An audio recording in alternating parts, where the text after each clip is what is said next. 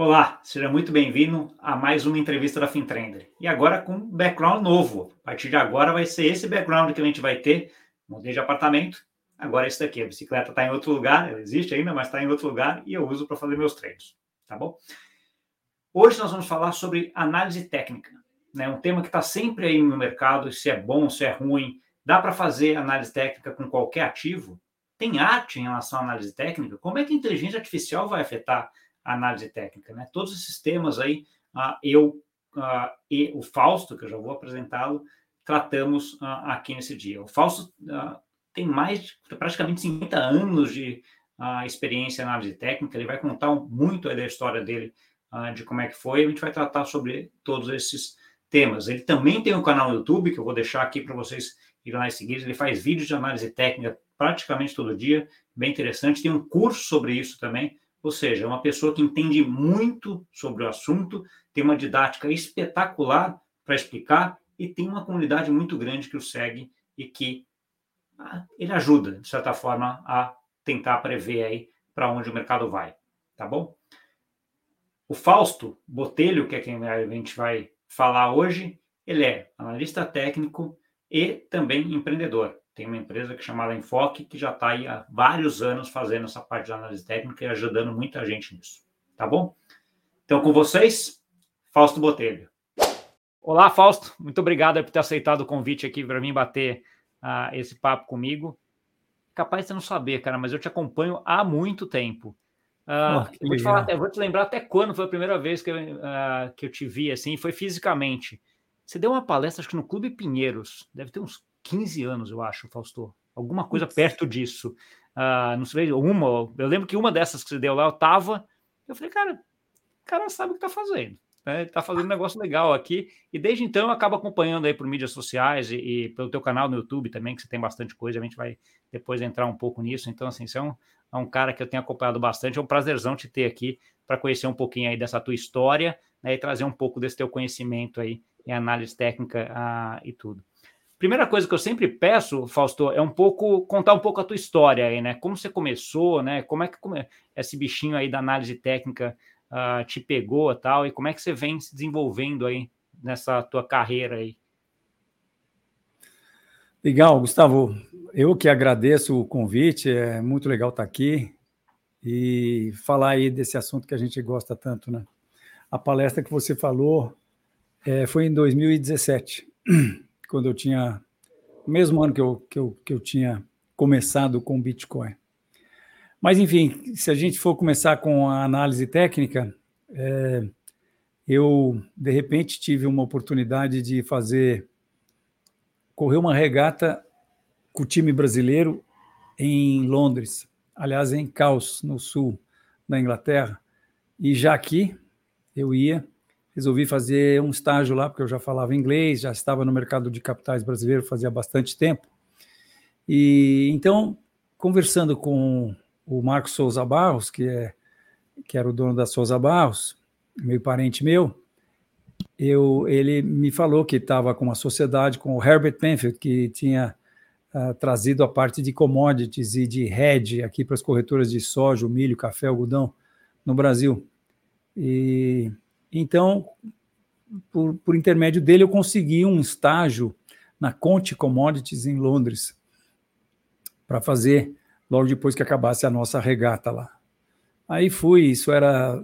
Uh, nós estávamos em maio de 1977, e, e eu passei, então, uh, sete meses trabalhando nessa corretora e tentando me aprimorar em é, análise de metais. Eu tava, tinha escolhido o cobre, porque esse cara que me arrumou o estágio, ele pediu para eu voltar sabendo analisar metais.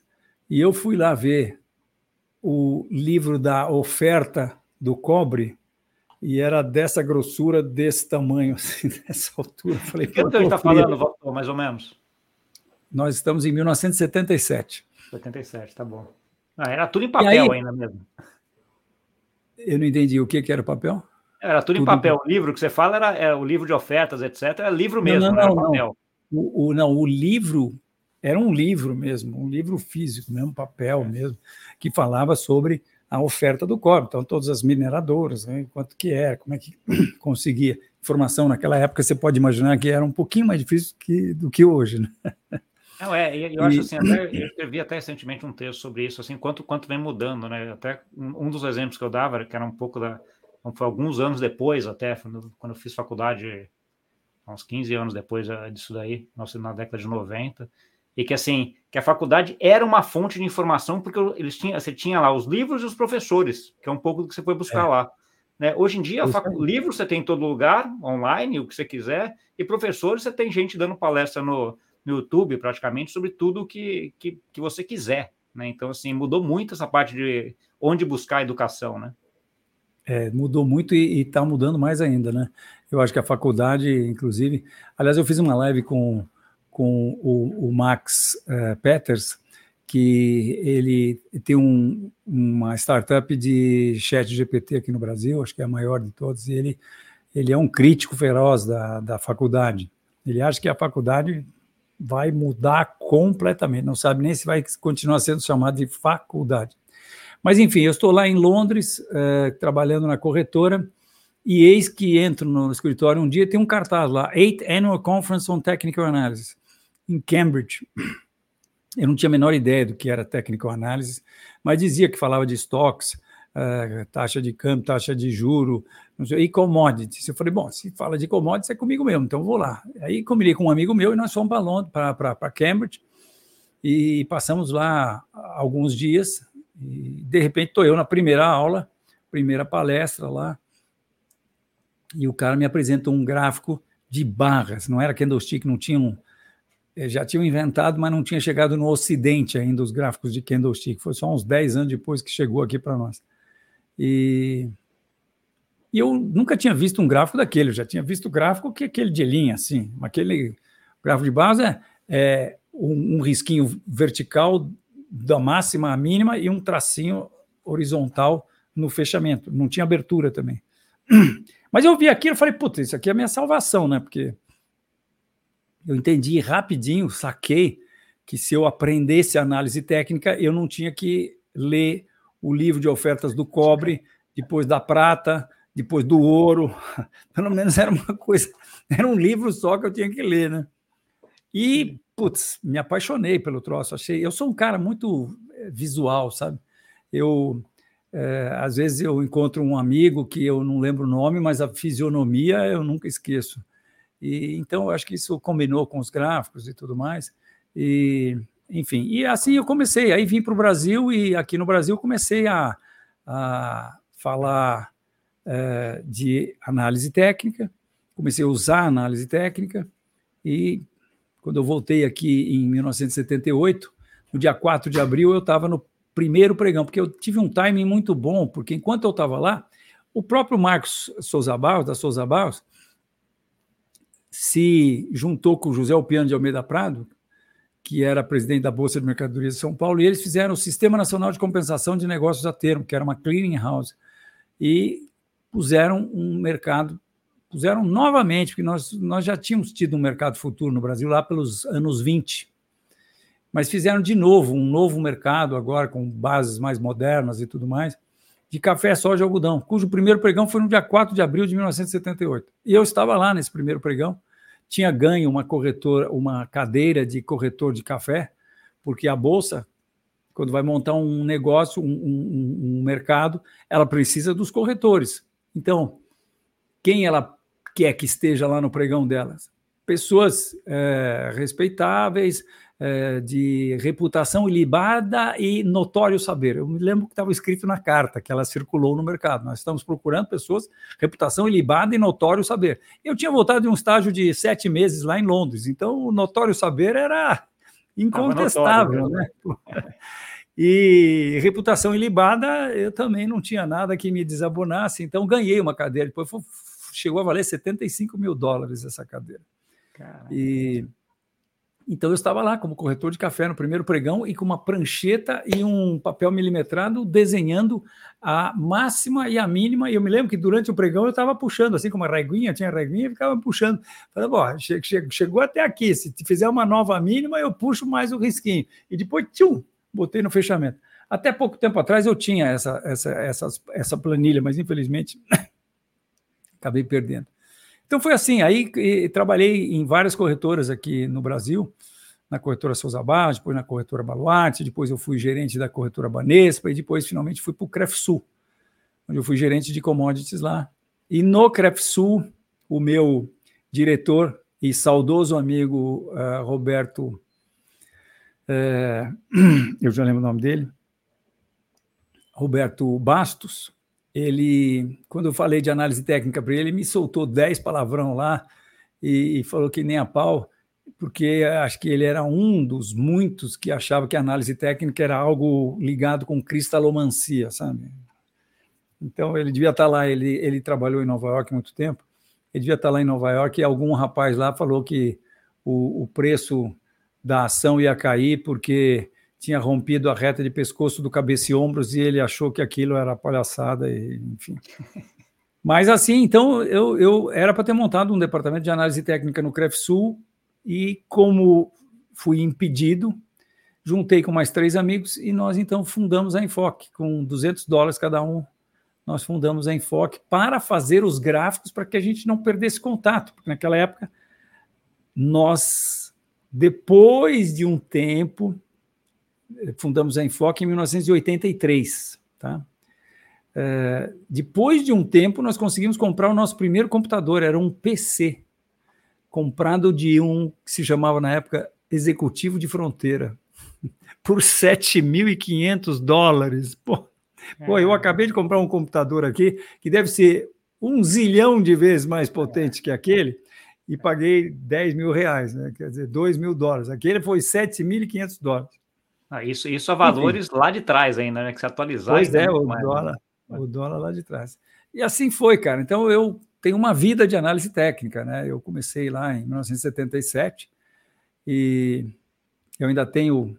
Depois que eu voltei desse curso, eu fiz um seminário lá em Londres e eu tenho a minha inscrição nesse seminário ainda hoje. Era setembro de 77. Então, daqui a pouco. É eu vou para 50 anos de análise técnica, né? já são 46 anos de, de, de, de, de análise técnica, é, usando, ensinando e explorando comercialmente análise técnica. Então, é isso aí, minha vida. E, e aí vem, vem, vem, a primeira pergunta, porque a, a análise técnica, para mim, é uma das ferramentas bastante importantes para a gente ver mercado. E aí eu vou colocar a minha, a minha opinião, e você me corrija se eu estiver errado, Fausto é porque tem muita coisa de, de mercado que tem a ver com behavior, né? tem a ver com comportamento humano. E as ferramentas técnicas, a análise técnica, acaba tirando esse comportamento humano da, da análise por ser um pouco da análise de, dos dados, né? vamos dizer assim. A tua visão é essa também? Gustavo, é, a análise técnica tem tudo a ver com comportamento humano, cara. É, o, que, o que nós fazemos é que a gente tenta interagir com o comportamento da massa. E eu defino massa como a média das opiniões de todos os participantes de um determinado mercado, ponderada, média ponderada, em função do poder de fogo de cada um desses participantes. E é essa massa que comanda a oscilação dos preços no pregão. São as pessoas. Mas é a massa, porque é o resultado do pensamento de cada uma dessas pessoas. As pessoas são influenciadas por várias coisas. Ocorre que da massa participam também os insiders, que muitas vezes são responsáveis por oscilações dramáticas nos preços. Então, quando a gente quando eu, como analista técnico, me proponho a interagir com o comportamento da massa, eu estou interagindo com todos os participantes do mercado que sabem de todas as notícias que estão circulando, todos os fatores fundamentais. E mais, eu também estou interagindo com os caras que sabem fatores fundamentais que não são de conhecimento público, que são insiders. E é a essa média de opiniões que comanda os preços se essa média que comanda os preços, um gráfico nada mais é do que um reflexo do comportamento da massa, dessa massa. média de opiniões que tem lá todo mundo, tem os insiders, e ponderada em função, em função do poder de fogo de cada participante. Eu acho que vai subir. O Michael Saylor acha que vai cair, cai o Bitcoin, não é? Agora, eu acho que vai subir, mas o Larry Fink também acha que vai subir. Aí, quem sabe suba. O que interessa, no final das contas, é a quantidade de ordens que estão chegando no pregão. A gente até brinca na nossa equipe de analistas que às vezes alguém pergunta, ah, por que que caiu, né? Por que que está caindo? Que nem hoje, o Bitcoin, bum, caiu, né? E a gente tem uma resposta na ponta da língua. Né? Ah, eu, você não soube por quê? É, tinha mais ordem de venda do que ordem de compra. Mas vai, essa é a máxima do mercado, né? Se tem mais vendedor que comprador, cai. É. Não, Gustavo, devo te co corrigir. Permita-me corrigi-lo. Não tem mais vendedor do que comprador, tem mais ordem de venda. E essa faz isso faz uma diferença valor, brutal. Né? Tem mais ordem de venda, porque os, os vendedores podem ser meia dúzia, os compradores podem ser milhares. Acontece que aquela meia dúzia é de baleias e os milhares são de lambariz ou de sardinhas. É? Sim, sim. Então, às vezes, um vendedor está botando mais ordem de, de, de, venda no pregão, um cara, uma instituição, está botando mais ordem de venda do que milhares de pessoas estão botando ordem de compra. Eles põem lá 5 mil ordens de compra, esse cara põe 6 mil, o preço cai. Né? Então a gente interage com o comportamento da massa. É isso que a gente faz. Quando eu olho um gráfico, eu estou tentando extrair desse gráfico indicações lógicas sobre o comportamento da massa. Às vezes eu olho um gráfico e ele está assim, ó. Para mim está claro. Se bem que tem várias outras considerações baseadas em, em teorias centenárias aí, como, por exemplo, teoria de Dow, teoria de Elliott. Mas eu olho um gráfico assim, eu, pô, o, o mercado está de alta, a massa está altista, o touro está mais forte do que o urso, né? Para quem não sabe, a gente usa o touro representando as forças de compra, porque o touro chifra para cima, e usamos o urso representando as forças de venda, porque ele dá patada para baixo. Né? Então o mercado está subindo, o touro está muito, os touros estão muito mais fortes do que os ursos. E o touro quer chegar no cume da montanha e o urso quer chegar no vale, né? Porque o, o, o, o touro quer avançar no território inimigo. O território inimigo é morro acima. O urso, território inimigo, é morro abaixo, até chegar na planície onde vive o touro. Mas outras vezes a gente olha para um gráfico e a gente não vê uma situação clara, a gente vê o mercado andando de lado. Aí, dependendo do que aconteceu antes, a gente passa a entender aquela lateralidade como uma batalha que está acontecendo entre touros e ursos. E do mesmo jeito que um dia eu assisti a luta do Mike Tyson contra o James Buster Douglas, o Mike, Tyson, não é que ele era invencível, ele derrubava os caras no primeiro round, pô. Era uma coisa absurda é, o que era o Mike Tyson. Era, era até né? sem graça, sem graça de ver, né? Porque você ficava, era, era lembra que era tarde da noite e durava três segundos. Mas uma vez eu estava assistindo na, na praia com o meu irmão e eu ganhei uma caixa de cerveja dele, porque eu falei, o Mike Tyson vai perder. Por quê? Porque eu extraí do vídeo que eu estava olhando sinais claros de que o Mike Tyson estava ficando mais fraco é, e pior, estava ficando com medo, que eu nunca tinha visto um olhar um, um, tipo de olhar no Mike Tyson que eu nunca tinha visto na, na, na, vida. Ele tem aquele, tinha aquele olhar de tigre, né? E dessa vez ele estava com o olho meio arregalado. Eu falei, esse cara vai perder, e não deu outro, ele perdeu. Então, do mesmo jeito que eu posso, olhando uma luta, entender que o Mike Tyson pode perder essa luta, você olhando uma lateralidade, você tem condições de saber quem está mais forte do que o, qual dos exércitos está mais forte que o outro. E a gente tem, por exemplo, uma, uma, um comportamento de massa que forma as chamadas uh, formações gráficas ou figuras, né? Benditas figuras que se formam nos gráficos. Por conta dessas figuras, eu tive que dar muitas e muitas explicações, porque o, o, o leigo ouve que o mercado vai subir porque tem um triângulo ascendente, se ele não entende nada do assunto, ele desconfia um pouco daquilo, né? Triângulo ascendente, é... que isso? A bandeira de alta, é... cunha de, de, de, de, alta, cabeça e ombro, topo duplo, é... o cara ele desconfia um pouco, você está vendo coisas nos gráficos.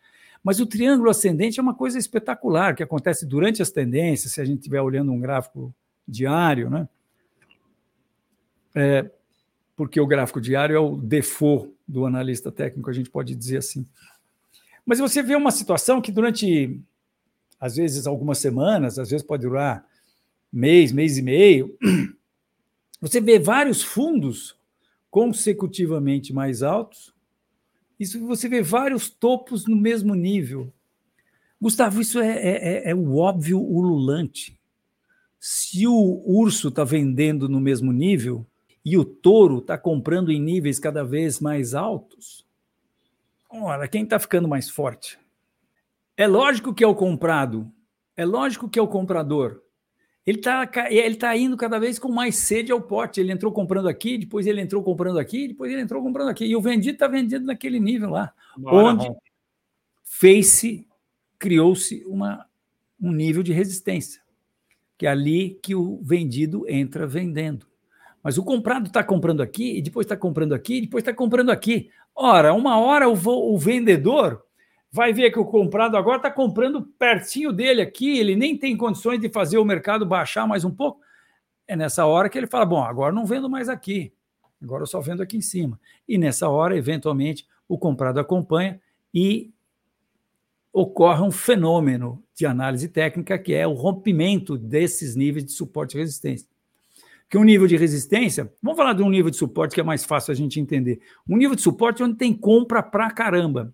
Eventualmente o mercado bateu uma, duas, três. Às vezes essas distâncias entre um, uma batida nesse nível e outra, outro toque nesse nível, podem ter meses, às vezes anos até. O mercado volta e respeita esse nível. Cada vez que ele respeita esse nível, fica mais forte, poderoso e é entendido pelo mercado como sendo um nível que é bom de comprar. E por isso as pessoas, quando os preços chegam nesse nível, elas entram e compram. E isso cria o fenômeno do nível de suporte. Agora, nós que somos traders, se estamos negociando esse mercado próximo desse nível, nós que somos traders e usamos ordens de stop, onde vamos colocar nossa ordem de stop? É muito simples. Logo abaixo desse nível onde entra a compra. Por quê? Porque se a pressão de venda for forte o suficiente para vir aqui e comer todas as ordens de compra que estão em cima desse nível, e, pô, e botar a cara para baixo, Ué, é, o suporte está aqui, em cima desse nível. Digamos que é o nível de 70 é, dólares a saca de qualquer coisa. Tá? Por hora que o cara vai para 69,90, não tem mais aquele monte de ordem de compra, porque o cara está comprando de 70, acima dos é. 70. E pior, não tem mais aquele monte de ordens de compra e passa a ter um monte de ordens de venda, porque são as ordens de stop das pessoas que estão negociando e que sabem que se furar esse nível, eles ó, não querem mais brincar, querem cair fora e deixam o guardião deles, que é a ordem de stop, tomando conta. Então, veja, você tem um nível que é a zona limítrofe entre um monte de ordens de compra e um monte de ordens de venda. Se a pressão vendedora for forte o suficiente para comer tudo aqui e botar a cara para baixo, pô, junta a fome com a vontade de comer. E aí, ó, um rali para baixo, o mercado despenca. Então, esse tipo, de, esse tipo de coisa que a gente que a gente está lá olhando o gráfico, entendeu? Você viu um nível desse sendo rompido. Aí, por exemplo, aí agora nós vamos para a resistência. Rapidinho.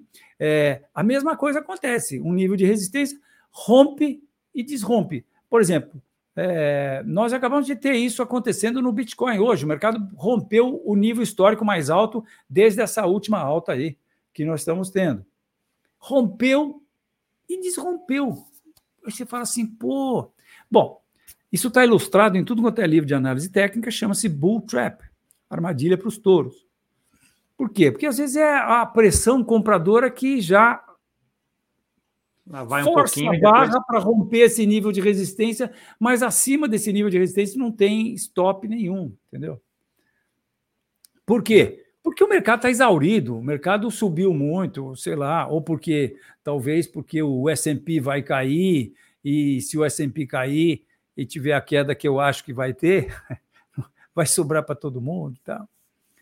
Né? Entendi. Deixa eu só, só dar um aviso para quem está nos escutando hoje. A gente está gravando hoje dia 20, tá? Isso vai ser publicado depois, porque a gente tem que editar, mas é dia 20, hoje, dia 20 de fevereiro, terça-feira, que foi o dia que o Bitcoin varou ali os 53 mil, né? Que você estava falando, Fausto uh, voltou, né? Então. Ele foi até os 53 mil, e quando chegou lá, a turma de, de, de touros que foi levando ele até os 53 mil, quando eles chegaram nos 53 mil, eles olharam assim, falaram: opa!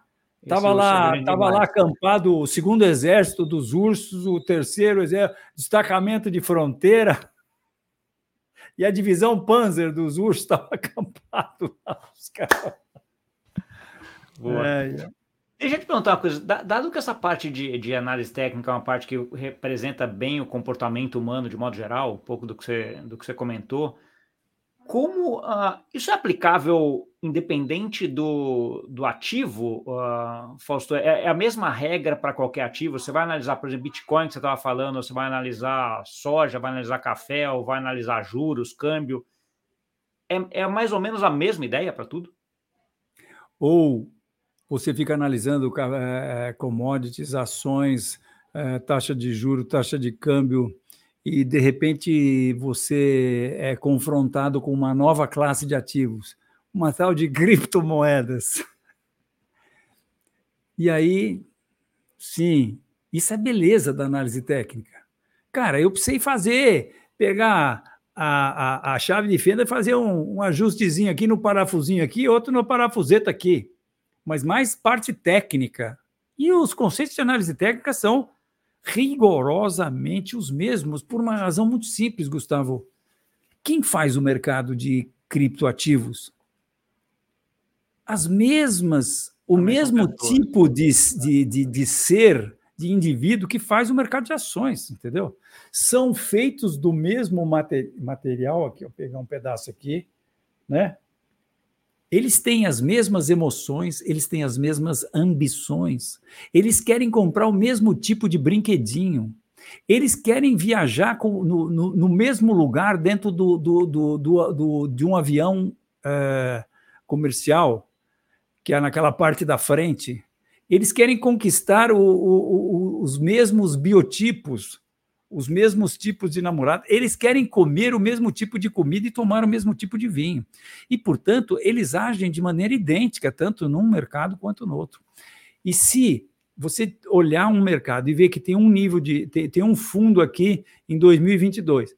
Aí em 2023 o mercado deixou um outro fundo.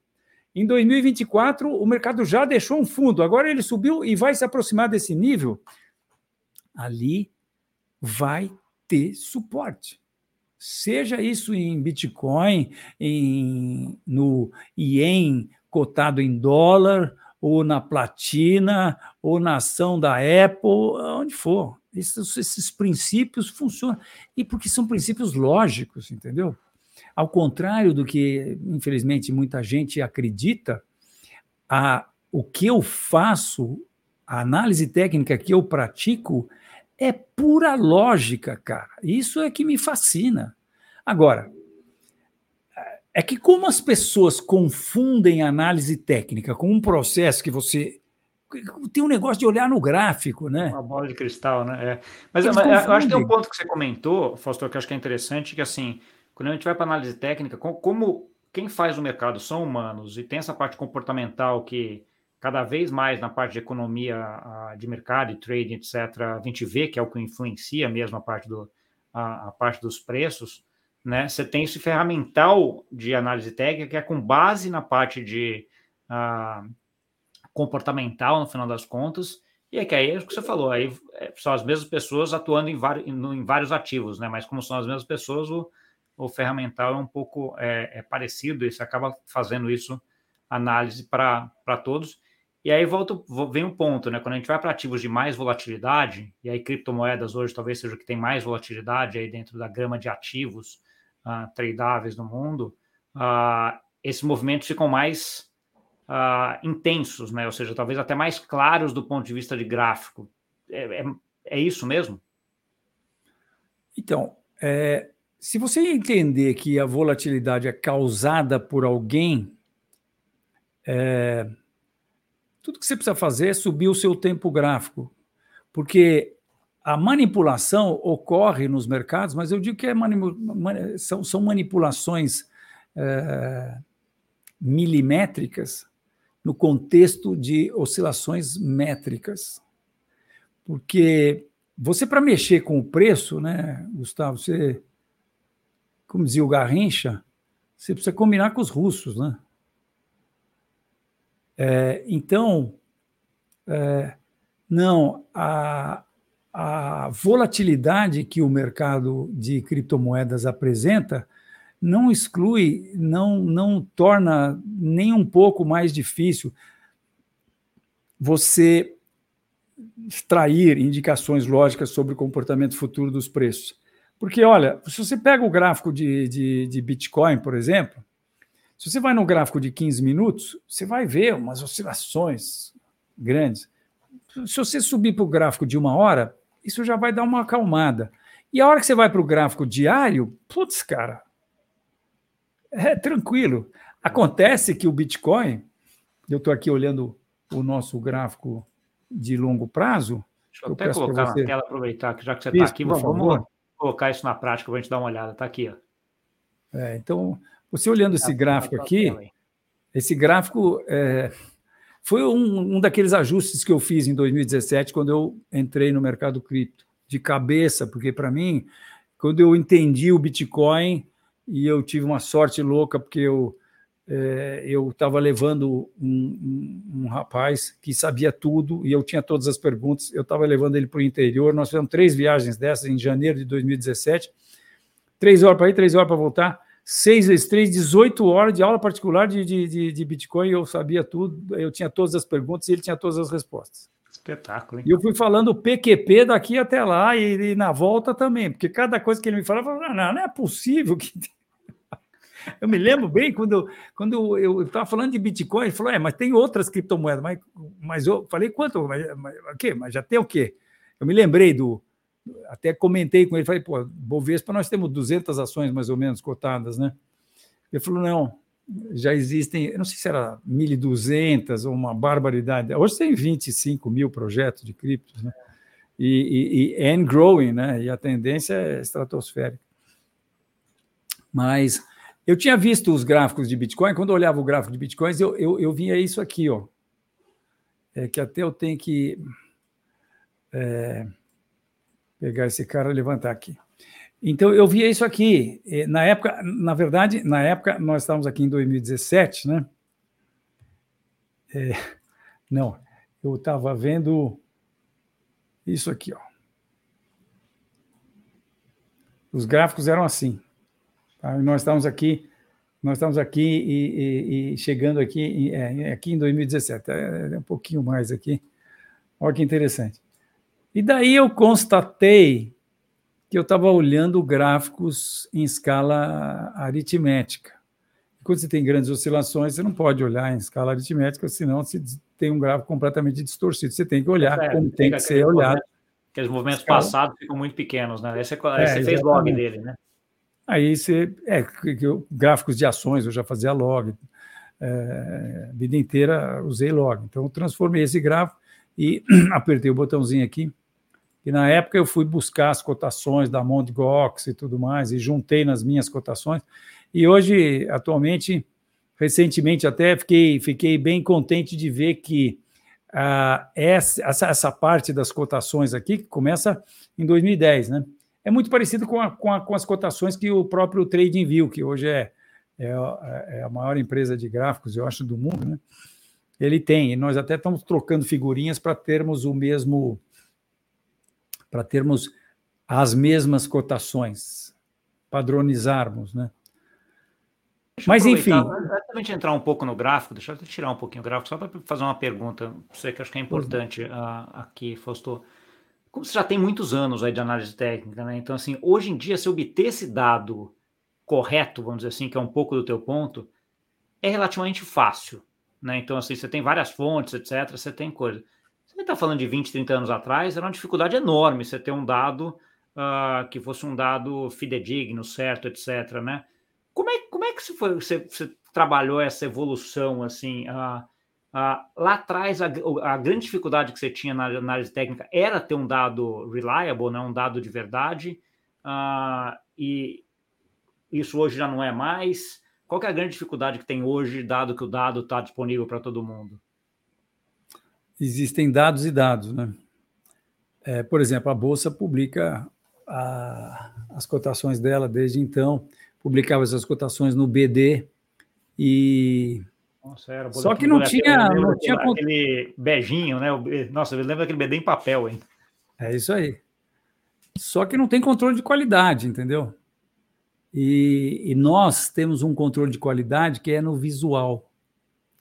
E principalmente depois que foi criado o gráfico de candlestick, é, a gente, é, mesmo o gráfico de barras, você bate o olho num gráfico e você por exemplo, aqui nesse gráfico aqui, ó. Deixa eu colocar de volta, peraí. Pronto. Isso aqui, esse mínimo aqui é suspeito, se bem que eu estou num gráfico semanal, né? Aí o que, que eu faço? Eu vou para o gráfico diário do começo aqui de 2013. Então, eu venho aqui e venho ver esse gráfico diário. Não, o gráfico diário está certo. E, eventualmente, eu vou no gráfico intraday. Porque se essa, é, é, é, se esse mínimo aqui aconteceu só na barra de cinco minutos ou na barra de um minuto, vou, pô, essa mínima está errada. Então a gente vai checar, tá? Agora, por exemplo, no mercado de ações, cara, tem, é, o buraco é muito mais embaixo, porque você tem todos os eventos, é, os, os é, como é que chama? Os, os eventos corporativos, né? Os eventos corporativos, você tem subscrição, bonificação, dividendo, e, e, etc. Você tem split. Por exemplo, se a gente pegar um gráfico de é, Petrobras aqui, ó, bem antigo, nosso, nosso gráfico vem desde 95, tá? Sabe por que, que ele vem desde 95 e não desde 86, Gustavo? Porque lá atrás, nós começamos a enfoque em 83, né? Lá atrás, quando a gente começou o Enfoque, a gente foi pegar o banco de dados, a gente foi fazer o banco de dados passado, né? É...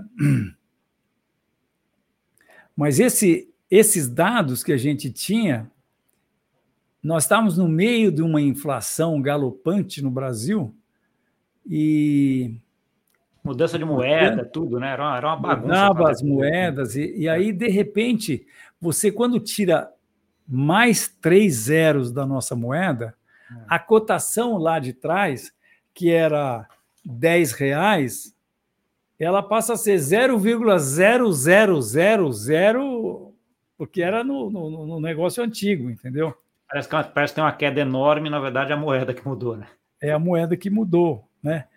Acontece que os computadores da época não davam conta de lidar com mais de eu não lembro quantas casas decimais. Então, nós simplesmente perdemos o histórico que a gente tinha, porque a gente não tinha condição de armazenar aquilo. Eu devia ter guardado aquilo e tal, e, é, mas era muito trabalho, né? Mas, enfim. É, mas, pô, a gente, a vida inteira, eu fui sempre um apaixonado por dados, né? Até a gente tem um gráfico aqui do, do índice Bovespa, que é o exemplo disso que a gente fez, né? O índice Bovespa começa em 1968 foi feito pelo meu saudoso amigo Hélio é, de Paula Leite, que era o superintendente da Bovespa na época. Ele simplesmente copiou o índice da Bolsa do Rio. Acontece que é, esse gráfico, começando em 68, que é o que eu vou fazer ele começar aqui, ó, ele me trazia, e aqui eu preciso ainda pôr é, um gráfico de linha, ele me trazia Sabe por que, que eu preciso trazer o gráfico de linha aqui? Porque nessa época aqui, se eu for para barras, nessa época aqui, ó, você não tinha dados. A bolsa só publicava o fechamento, ela não publicava a máxima e a mínima. Então, como esse é um gráfico, esse é um gráfico de então ou eu vou para o gráfico de linha para juntar um com o outro, ou então eu vou para o gráfico semanal, porque no gráfico semanal daí você tem o, o fechamento, né? Quer dizer, aí você tem a máxima e a mínima. Uma, uma, uma, outra coisa, você está falando de ser apaixonado por dados, e uma das coisas que me veio à cabeça agora é: nós estamos falando de um negócio que é baseado em dados e de uma análise que é uma análise uh, técnica, vamos dizer assim, né? Que não, que não tem, não tem não sei se é essa palavra certa, mas não tem arte, vamos dizer assim, que em tese é igual qualquer um que vai, que vai fazer.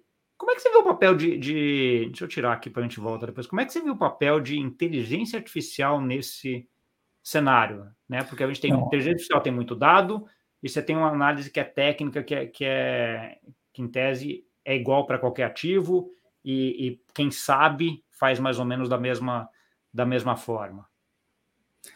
É, eu acho que tem uma dose bastante grande de arte no processo, né? porque, é, por exemplo, o que eu entendo que eu faço é. Cara, você mostra um gráfico para quem não tem noção, o cara vai ver um monte de tracinho, ele não sabe. Sim, não né? entende nada.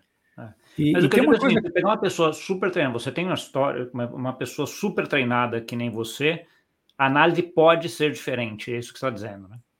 Não, pode ser diferente. É uma coisa que é, é importante a gente ter em conta é que, Gustavo, é que a, a gente lida com o imponderável. Então, análise técnica, eu costumo dizer nos meus cursos que Análise técnica funciona sempre. Quando você tiver um triângulo ascendente, aquilo vai estourar para cima. Cara, não tem erro. Ops. Mantido o conjunto macro de fatores fundamentais. Acontece que nós lidamos com o imponderável, esse conjunto macro de fatores fundamentais, porque fatorzinho, michuruca, isso aí não tem problema. Mas se você pegar um fator macro fundamental, se mudar o conjunto de fatores macrofundamentais, melou a minha análise técnica, melou a análise fundamental, melou a análise do dedo, sabe que você põe o dedo para ver de onde vem o vento, né? Melou tudo, começa tudo de novo, entendeu? Então, o que você diz assim, nesse sentido, tem um pouco de arte até na escolha de quais fundamentos ou quais coisas você vai utilizar para fazer a análise técnica no final e vai ser diferente de pessoa para pessoa quando fizer. É, é, veja bem, você, como qualquer atividade, como qualquer é, ciência, cara, é, é, diferente você ver um livro, né? Vamos pegar a medicina, pô. Você pode estudar o livro lá, tudo mais e tal e coisa. Agora abre a barriga do paciente, que é a coisa, o buraco é mais embaixo, né? É, pega um Bitcoin hoje fazendo essa oscilação aí e pô, buraco é mais embaixo. E outra coisa, análise técnica é um, uma das basicamente dois tipos de análise que existem para tentar prever o comportamento futuro dos preços. Isso se presta para quê, Gustavo? Para se praticar uma atividade chamada especulação nos mercados de risco, não é? Pois eu vou te dizer que no processo de saber se alguém vai ter sucesso nessa atividade, especulação nos mercados de risco, 80% é psicológico. 20%, como dizem livros em inglês, é one's methodology. 20% é a parte técnica, a parte de análise, é a parte de tudo, entendeu? É, e por, e por isso até que naquele começo, quando, quando a gente falou de, de, de, a parte comportamental, que eu até comentei que a gente teria, eu, eu gosto da análise técnica, ela tira o efeito comportamental da gente, né? Então, assim, você faz para analisar o mercado, mas ao mesmo tempo você vendo o gráfico analisando, ele, ele, ele te, de certa forma, tira aquela, tira daquela vontade, que é, sai do ambiente que você acaba sendo afetado para análise também. Fausto, deixa eu te pedir para a gente só concluir a parte, talvez, do gráfico do, do, do Bitcoin para a gente ir aqui, que eu queria, eu queria conversar contigo sobre outras coisas, sobre a parte dos cursos que você dá, a parte de você virar um youtuber também, como é que foi essa transição aí, que você tem um outro chapéu aí, que não é só de analista gráfico, né, um de educador e coisa mais. Mas só concluir a parte do, uh, do Bitcoin que você, que você acha que você estava concluindo aqui, para a gente entrar nessa parte. Então, é, a, quando a gente olha esse gráfico, né, é, você, você vê as pessoas falando, né, Bitcoin caiu muito, né? Tem muita volatilidade. Olha esse gráfico, Gustavo. Você está vendo muita volatilidade aí? Eu não, eu estou vendo uma tendência de alta, tranquila, sossegada, que tem umas, umas correções, como toda a tendência de alta. Se pegar o Apple, a, ação da Apple e puser aqui, você vai ver que é um negócio que o mercado sobe em escadas, né? Você acha que, por exemplo, essa queda aqui foi muito grande comparada com essa alta aqui? Ou essa queda aqui, essa primeira queda que ele teve, ó, você acha que essa queda foi muito grande comparado com essa alta? nesse processo de tendência de alta? Não, foi até menor. Né? Ele claramente tem até uma tendência de alta coisa. E ao mesmo, tempo, ao mesmo tempo, de quem é leigo analisando o gráfico, o que eu vejo aqui é que ele tem uma. tá fazendo um platô aí também, né? De certa forma, né? O, é, ele, ele, ele é, em termos agora, usando um palavreado mais técnico, ele iniciou com esse ímpeto aqui, ó. É. E depois ele, ele tá tá diminuiu o né? ímpeto e depois ele diminuiu o ímpeto, e depois ele diminuiu o ímpeto. Por que, que ele começou com esse ímpeto aqui? Com esse ângulo de inclinação? Porque, pô, o cara, o japonês lá fez uma moedinha lá que está fadada a se tornar o novo padrão monetário mundial. E a moedinha dele saiu de zero coisa nenhuma. Saiu de seis centavos de dólar. Foi a primeira. Começaram as negociações. A primeira negociação foi a pizza, né? Que se considera. O cara comprou duas pizzas por 10 mil bitcoins. Mas, enfim, é, o problema é que tem que ser entendido, que as pessoas não entendem no Bitcoin, e, e fica essa saraivada de críticas que só serve para especulação, que, que a volatilidade é muito grande. É que o Bitcoin é um ativo que tem um caminho a percorrer que não foi percorrido por, por, por ativo nenhum. Ele sai de 6 centavos de dólar e vai para 30, 37 dólares num período de meses, que significa uma alta de 57 mil por cento.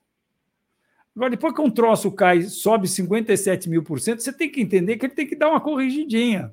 A corrigidinha que ele deu é essa aqui. Só que se você for medir na ponta do lápis, a corrigida foi 93,5%. Pô, uma corrigidinha subiu 50. Você tem que entender de proporcionalidade. É outra magnitude, né?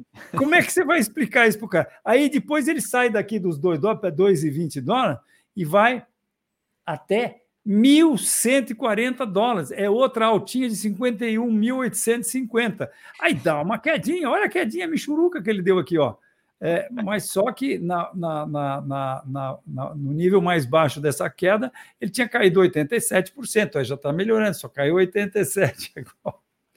Então, é, e agora nós estamos numa tendência de alta que a gente consegue fazer o que a gente chama de análise técnica de canal de alta, porque a gente é como se a gente conseguisse encanar as cotações nesse cano aqui. E a gente percebe que ele sai de baixo, bate em cima, bate embaixo, bate em cima, bate embaixo. E agora eu acho que vai bater em cima de novo. Tá? Então, veja só o que eu te mostrei. Veja quantas uh, informações úteis. Não está dizendo se vai subir ou se vai cair, mas quanta informação útil a gente consegue extrair desse gráfico. Né? Do mesmo jeito que o médico que me acompanhou num exame ergométrico há 20 anos atrás, exame esse que produziu um gráfico, olhou o gráfico, depois de eu parar na esteira, olhou para mim e falou: Ó, oh, ferrou, meu. O negócio tá, tá, tá um terror aqui. Você vai falar com o teu médico hoje, você vai parar de fazer levantar peso, sexo, nem pensar, e E uma semana depois eu operei o coração. E o cara extraiu daquele gráfico indicações lógicas sobre o comportamento futuro das coronárias do Fausto, entendeu? Felizmente, a coisa está indo bem. Já são 20 anos. Boa, então é ótimo. isso, é o que a gente faz. Eu acho muito legal é, poder contar aqui essa oportunidade que você está me dando para contar. Porque às vezes a correria do dia a dia a gente não para para fazer a explicação na, no âmago, né, no que é exatamente a coisa. Fausto, eu queria agora analisar um outro, outro chapéu que você tem aí, né? Você, além de, de ter esse histórico gigante na análise técnica, você tem muita coisa na parte de ensinar, né? Um, casal, um canal no YouTube, uh, você tem a parte de uh, da comunidade que você gere, no final das contas, né, com esse canal e tudo mais. Como é que foi a construção desse, desse Fausto, que também tem aí esse canal do YouTube e essa comunidade? Então, eu acho que, é, primeiro, eu devo isso ao meu pai, José Augusto, que era médico e um professor, e, e eu acho que eu puxei dele o dom de ensinar.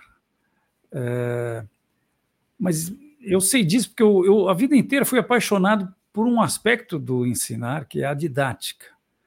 Eu acho maravilhoso conseguir passar num curso conceitos. Você vê, esses conceitos que eu te, te, te, te falei de análise técnica, essa ideia da massa, da média de opiniões e tudo, isso são conceitos que eu desenvolvi.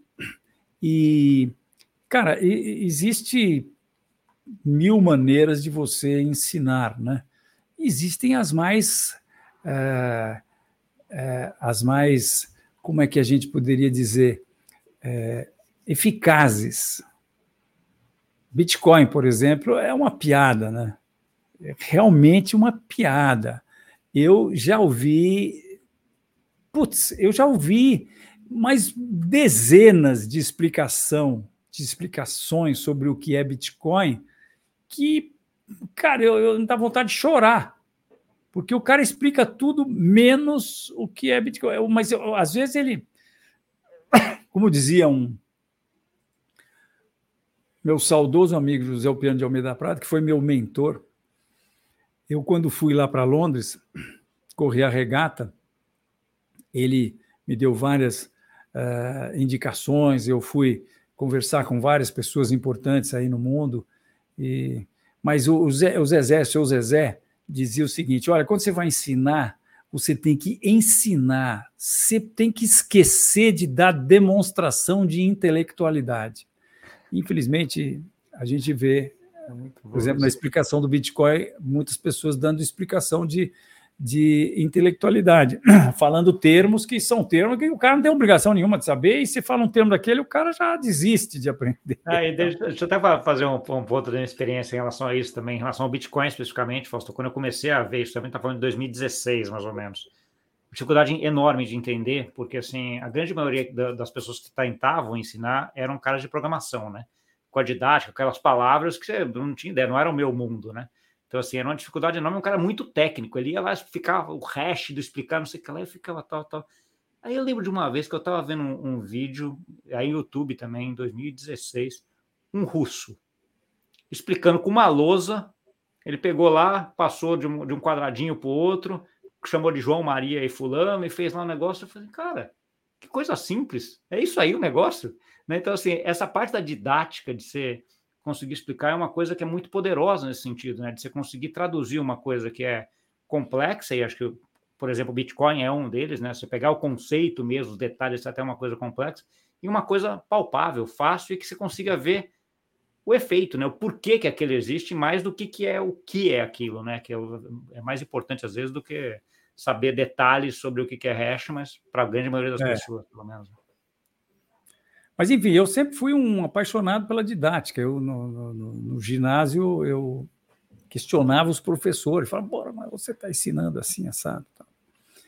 E, então, é, eu tomo contato com análise técnica em 1977. Monto a Enfoque em 1983. Em 84 eu comecei a dar cursos. Você sabe, Gustavo, que uma das partes muito importantes da própria didática é a ordenação dos conhecimentos. Eu, até hoje, eu olho o, o, os itens do meu curso e dou uns pitocos. Não, os principais itens, não, eu quero crer que estejam na ordem correta. Mas os subitens dentro de cada um desses itens, eu falo, não, tiro esse daqui, daqui, põe para lá. Por exemplo, duas coisas que eu falei aqui: nível de suporte e ordem de stop. Qual vem primeiro? A ordem de stop, porque você, para entender o nível de suporte, a importância do nível de suporte, você precisa saber que existe uma ordem de stop, como ela funciona, né? e aonde Sim. ela é colocada, para que ela serve, etc. e tal. E porque, então, daí, quando você for falar de nível de suporte, você pode falar tranquilamente de ordem de stop. Isso é muito importante, né? Então, Sim. eu é, comecei a dar curso, como eu disse, em 1984. E comecei também é, sempre fazendo as minhas operações. E aí eu fui, depois de um certo tempo, eu fui colocado na situação de poder transmitir um vídeo dentro do Terminal Enfoque, nos primórdios lá. Nós estamos em 2010, eu acho. Quando, aliás, foi quando começou o canal, né? Canal, outro dia eu vi, cara, tem mais de mil vídeos já. Comecei a pensar, falei, puxa vida, são mil aulas, né, que eu dei, mil, é, puxa vida. É, mas, enfim, é, eu passei a ter possibilidade de, de publicar em tempo real a nova multimídia que estava acontecendo, né? Então, o primeiro vídeo que eu lancei no canal, ele teve 600 pessoas acompanhando num primeiro momento, mas eu começava o vídeo falando, olha, aqui você, eu peço desculpas, porque você estava olhando o terminal em foque, de repente dava um pop-up lá e entrava o Fausto falando, entendeu? Era um negócio assim completamente inusitado, né? Uma Sim, novidade assim, incrível para a época. É.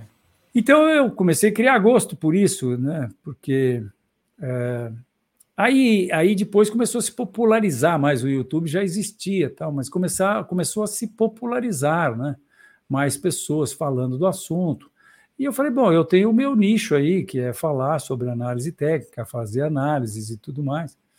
E, e também o que me animou muito foi que eu, pô, 2017, cara, eu, eu já estava é, eu já, já, tinha uma certa idade, né? É, tomo conhecimento dessa nova classe de ativos que é, bom, você sabe que é, a gente aqui fala a mesma língua, mas é um negócio apaixonante. É, eu, eu, por exemplo, uma coisa que eu falo no canal há muito tempo e que está acontecendo agora, está me dando um prazer enorme de ver pessoas muito importantes falando exatamente isso vai ser tudo tokenizado. Não vai mais ter pregão. Pregão é uma palavra do passado, não tem mais pregão. O que é pregão? Mercado é 24/7, 24 por 7. Vai ser tudo assim, vai ser tudo unidades que são divisíveis oito casas depois da vírgula. Isso é inclusão social, isso é, é você poder proporcionar a qualquer pessoa do mundo com qualquer tipo de, de capital seja é, 100 dólares, 100 reais ou, ou 100 milhões de dólares, ele poder ati, é, participar de um, de um determinado ativo, né? E, então, isso me, me, me, me influenciou bastante também para que eu é, passasse a ensinar. Passei, eu, é, hoje eu me considero um, um Bitcoin evangelista. Né? É, atualmente um pouco menos, mas uh, eu volta e meia estou encontrando pessoas. Esses dias mesmo, eu estava falando com um amigo de Nova York, que até uma vez ele trouxe uns, uns indianos e para negociar conosco na Enfoque, aí quase deu negócio, a gente ia se associar à empresa deles. Mas ele agora está tá, tá vindo para o Brasil, estava querendo conversar comigo, falamos de cripto, ele falou, não, mas eu não entendo muito esse troço. O cara fala isso para mim, eu começo a tremer para ensinar para o cara. E eu tenho a minha técnica, né? A minha técnica é, é, é, é da minha técnica para o cara entender. O Michael Saylor disse que você precisa de mil horas para entender Bitcoin. Né? É. Mas o cara para entender o, tirar o medo, vamos dizer assim, ele precisa tomar a pílula vermelha. E eu, e eu, eu considero que a pílula vermelha é ele receber bitcoins aqui na carteira dele. Então eu tenho aqui mil reais aqui, que é um dinheirinho que eu tenho, tem a minha carteira, chama-se é, Coinome, e, e, e, eu acho o máximo, porque quando. É, semana, não, e, e, acho que isso é importante porque você vê na prática, né? Então, assim, quando você é. pega na prática e vê que saiu de um celular para o outro sem passar por ninguém, de uma hora para outra, você fala, caramba, né? Muda tudo. Não, né? e, e, eu faço todo o mise-en-scène, né? A hora que eu vou tra transferir os, os 10 reais para ele, 10 dólares, sei lá o quê, é, eu já paguei gorjetas, principalmente quando eu viajo, eu pago gorjeta para o táxi em Bitcoin. E o taxista, cara, quando eu tiro o meu celular, eu ponho o, o, o software aqui, e aí eu clico aqui na carteira de Bitcoin, entro na carteira de Bitcoin, e aí eu clico em receber e mostro isso aqui para o cara, puto, o cara fica. Ele capta na hora, ele. ele é. Ele fala, ah, então eu posso ter um QR Code que é meu. Esse eu negócio dele ali, tem um QR Code. Ninguém pra, é, sim que ele nem sabe que é uma chave privada, uma chave pública. Então, olha, em 15 minutos de táxi dá para o cara baixar o software e botar o QR Code dele e eu pagar 10 dólares para ele de gorjeta ou sei lá quanto de gorjeta. E, e, e, é bem o que você falou, aí você já colocou a, a pílula vermelha ali na boca do cara, pronto, ele é. engoliu acabou, daí ele vai atrás de o que, que é, né?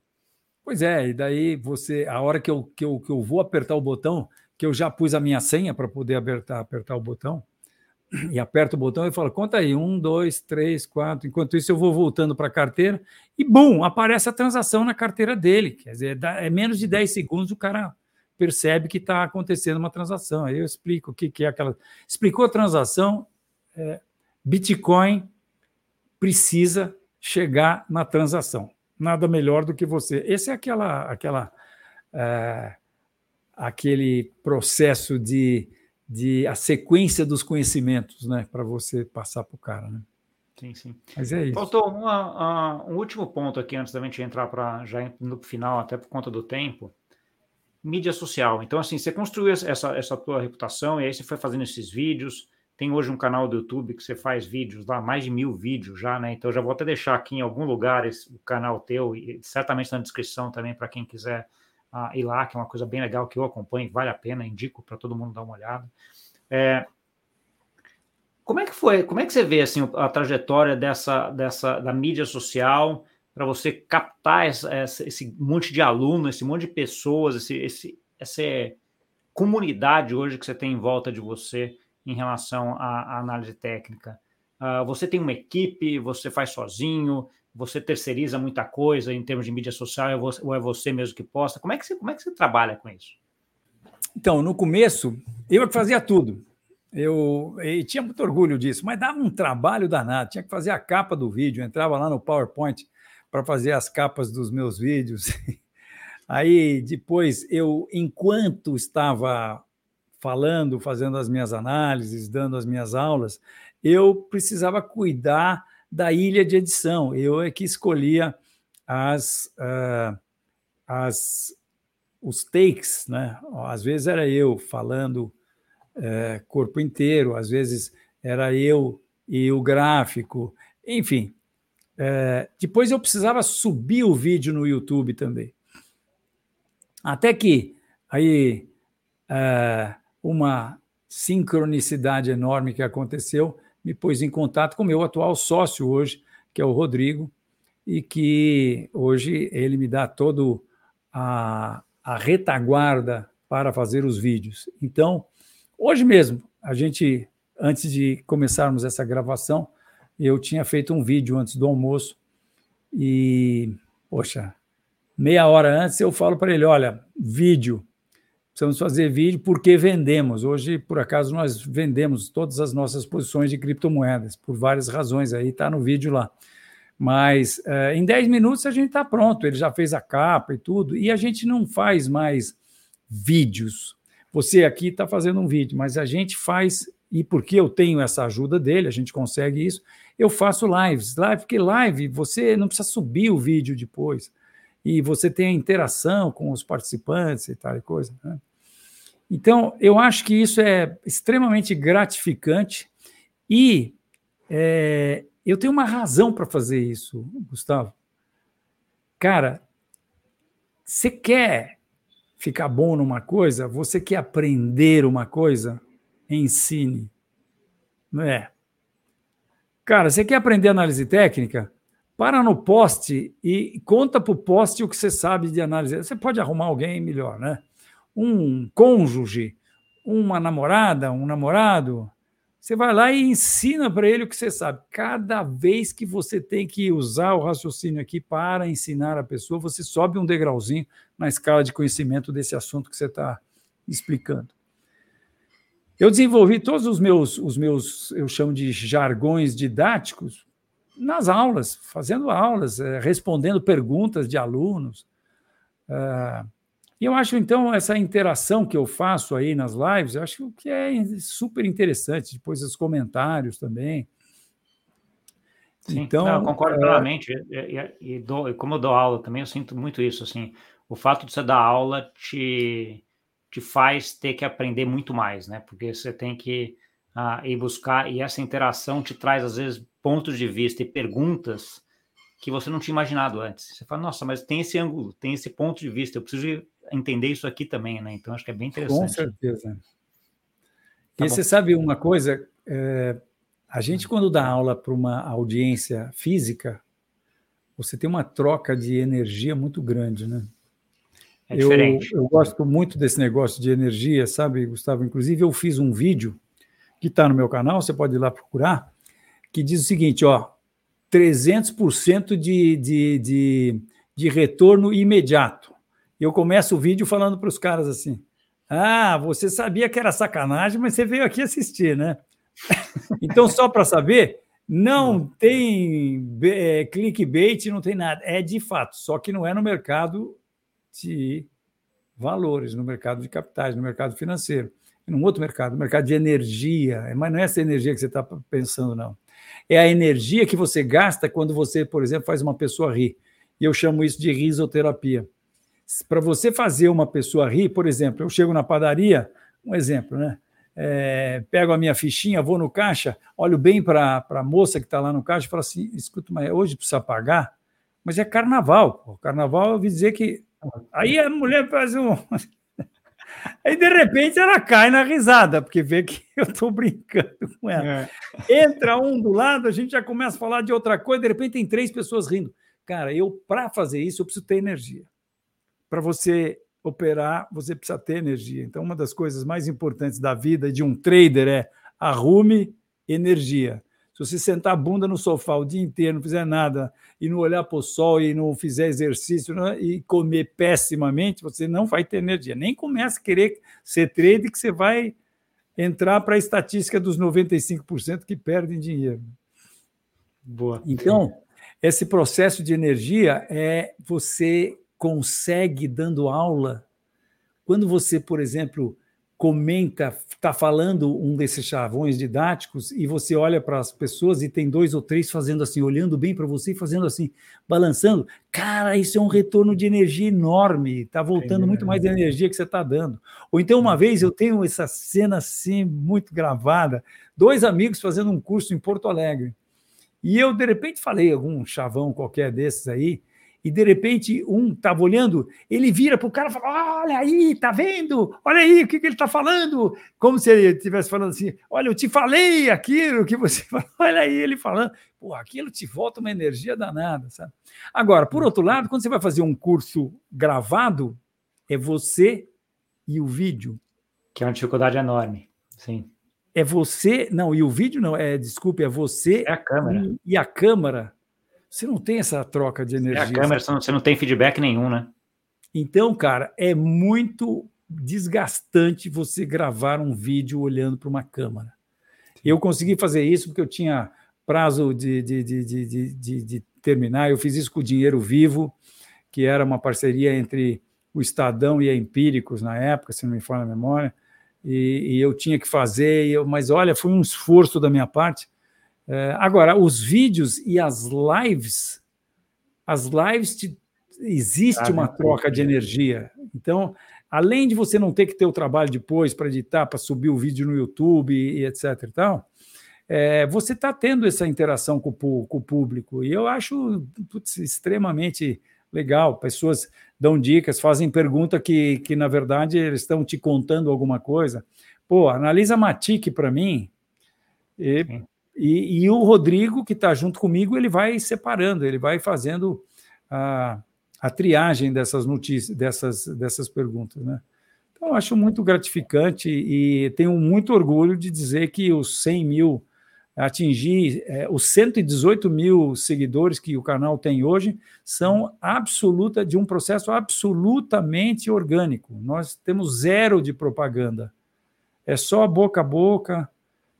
E é isso, eu acho que é muito também gratificante as pessoas, é, você sentir que as pessoas é, gostam do seu trabalho. Né? Hoje, nessa última live, de hoje tinham, chegaram a ter 1.100 pessoas, mas a hora que eu olhei estavam mil e poucas pessoas.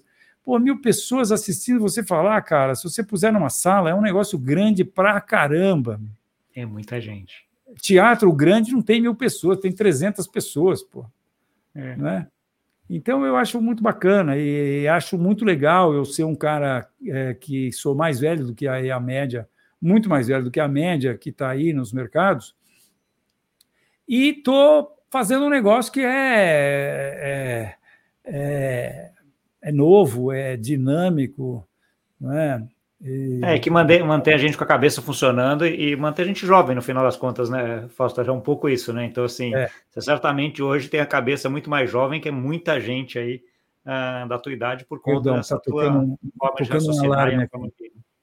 né? É. Deixa eu te falar, Fausto, a gente chegou agora no, uh, no tempo aqui, mais ou menos, que a gente tem. Eu queria te deixar um espaço agora para você dar uma mensagem final e onde o pessoal entra em contato contigo aí para continuar essa conversa. Então, olha, é, basicamente o canal no YouTube, eu tô, tô no Instagram também, os links vão estar aqui embaixo na descrição. E se você tiver interesse, é, eu volta e meia, é, quer dizer, eu faço essas lives algumas vezes por semana, e em cada uma delas tem um pedacinho de conhecimento de análise técnica, né? E a gente tem um curso também que está disponível. É, eu, eu sou do tipo que digo que se você quer aprender análise técnica, você tem que fazer o curso do Fausto Botelho e todos os outros cursos que você tiver condições de adquirir. Né? Por quê? Porque se você vai fazer uma faculdade, pô, você está pagando lá dois mil reais por mês durante cinco anos. Pô. E um curso custa menos que dois mil reais. Né? Então, é, você tem que fazer, você tem que ir atrás, porque você vai ver é, coisas parecidas, mas coisas diferentes também de vários professores, né? Então, é, você antes você tem que fazer tudo isso, né?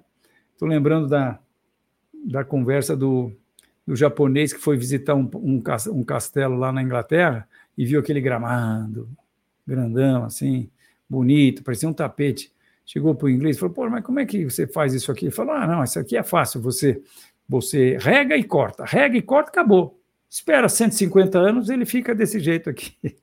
Então você tem que fazer todos os cursos e bunda na cadeira olhando o gráfico e praticando, né?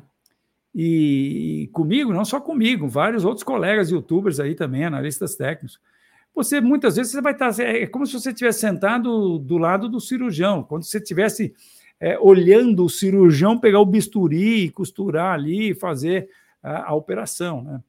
Porque eu estou lá analisando os mercados efetivamente, né? É, acho que essa é uma das razões do sucesso do canal. Então é isso. Muito prazer estar aqui Ótimo, com você. Pastor. Ah, eu que agradeço, muito obrigado. Acho que a gente extrapolou aqui bastante, bastante o tempo, mas por uma boa razão. Acho que é muito conteúdo, muita análise, muita história aí para você você contar. Um prazer aí enorme conhecer um pouquinho mais e bater esse papo contigo aí. Obrigado. Prazer foi todo meu. E você que está por aí, te vejo na próxima. Tchau. Tchau. Muito obrigado pela sua audiência. Não esqueça de deixar o like, se inscrever no canal e compartilhar com aquele amigo e amiga que gosta desse assunto. E até semana que vem. Tchau, tchau.